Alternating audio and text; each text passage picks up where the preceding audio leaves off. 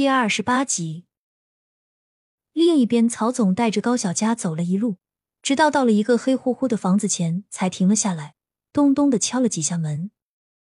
胡子开门，门被推开了，从里面探出一个脑袋，是个看起来十八九岁的孩子。曹哥，你回来了。曹总点点头，抱着高小佳往里走，扭头给胡子交代道。去给我拿点水和吃的过来，下午都没休息好，把老子饿死了。嗨，虎子应了一声，去拿了吃的过来，然后进了里屋。外面就剩下吃地起劲的曹总和假装昏迷的高小佳。他闭着眼睛听着曹总吃东西的声音，内心愈发的慌乱起来。高小佳不知道他现在被带到了哪里，也不知道这个地方四周还有谁。他觉得自己是刚出了狼窝，又入了虎穴，想要逃出去就更加费劲了。此刻的高小佳脑子在不停的运转，他想了无数种可以逃出去的办法，最终归结于一点，那就是一定要在白天趁曹总不注意逃出去，要不夜晚不认识路，很容易转回到曹总的地盘，再想逃走就更难了。想好这些后，高小佳也不出声。连气息都渐渐的微弱下来，好像这个房间里没有他的存在一样，静静的躺着闭目养神。而一旁的曹总似乎是饿极了，吃的狼吞虎咽。这与他斯文的外表截然不同。他一边吃还一边到处乱看，瞧了一眼昏迷在旁的高小佳，心里那叫一个舒坦。曹总感觉吃东西都变得香了起来。如今他们所在的这个地方。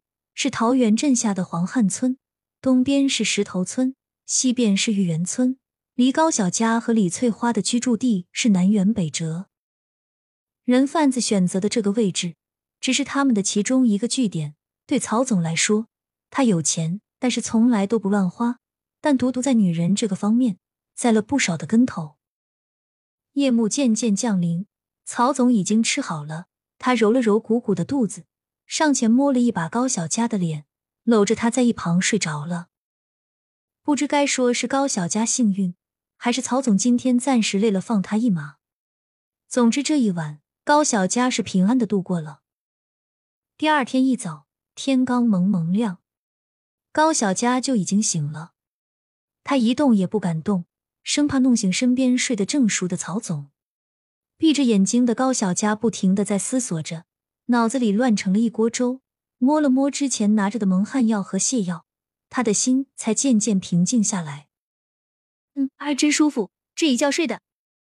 曹总伸伸懒腰，打个哈欠，拿起一旁的金丝眼镜，瞅瞅身边的高小佳，笑得心满意足。哥，你醒了，要不要吃点东西？里屋的虎子听见曹总的声音，掀开帘子出来询问道：“不了。”不了，我还要带着他回去呢。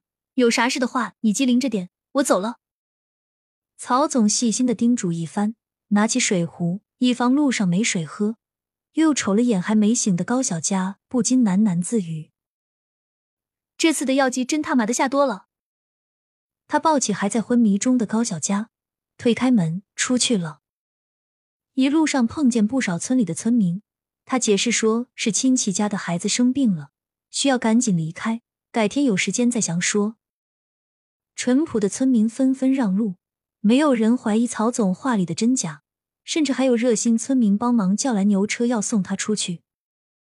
坐上牛车，曹总对着赶车大爷连声道谢：“叔，这次多亏您了，要不是您，恐怕……”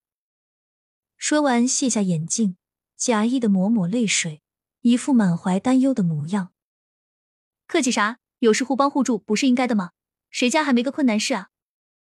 赶车大爷是个热心肠，听到曹总这么说，更是加快了赶车的步伐。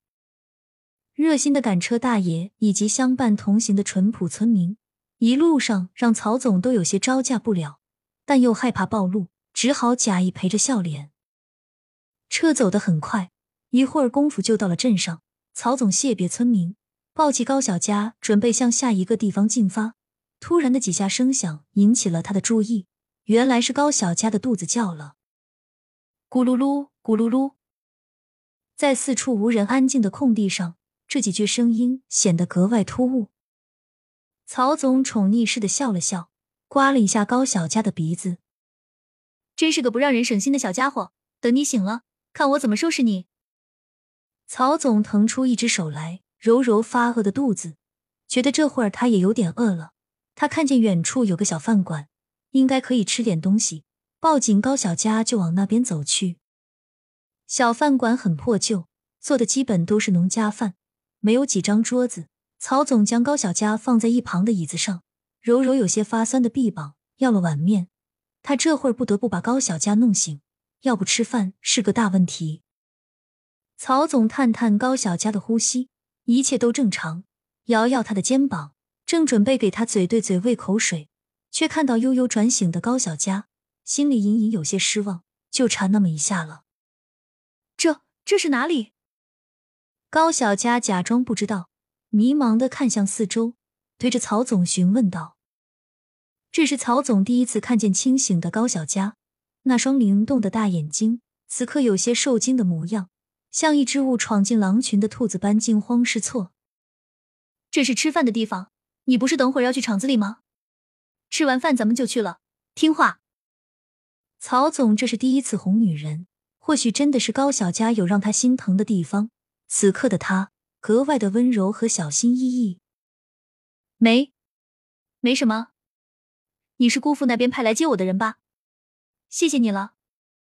高小佳装作不谙世事的小姑娘，对着曹总天真的一笑，那单纯无邪的模样又一次吸引住了曹总的目光。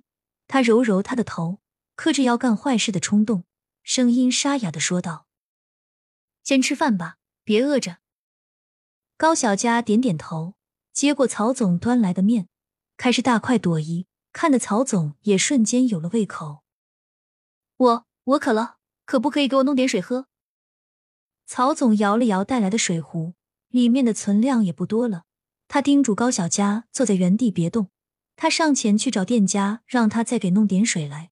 就在他转头的一瞬间，高小佳将蒙汗药迅速下到了他的面里，然后装作若无其事的样子。高小佳低着头，心跳的厉害，手也止不住的颤抖。这算是他第一次干坏事，他难免有些忐忑不安。直到曹总拿起装满水的水壶过来，示意高小佳去喝，他假意的抿了一小口，然后笑着感谢道：“我喝好了，谢谢你。”声音里带着一点羞涩和不安。曹总却突然有些不好意思了，挠挠头，像个毛头小伙子一样。别别客气，饭快凉了，你赶紧吃吧，我等你。好。曹总大口大口的吃着面，直到碗底的面全都被捞干净，汤也被喝得一滴不剩。擦好嘴，曹总对着高小佳轻声说道：“咱们走吧。”嗯，点点头。高小佳的声音轻的几乎听不见。曹总拉起高小佳的手，他这会儿开心的不得了，但没想到刚走几步，他就“通”的一声倒在了地上。巨大的声响引得店老板出来查看，一看是刚才的吃面小伙，急忙上前询问高小佳发生了什么事情。这是怎么了？人咋突然倒了？店老板赶紧报警，这个人是人贩子，快点救救我！高小佳偷偷的掐了大腿内侧几下。眼泪不住的往下流，再加上年纪小，很容易获得信任。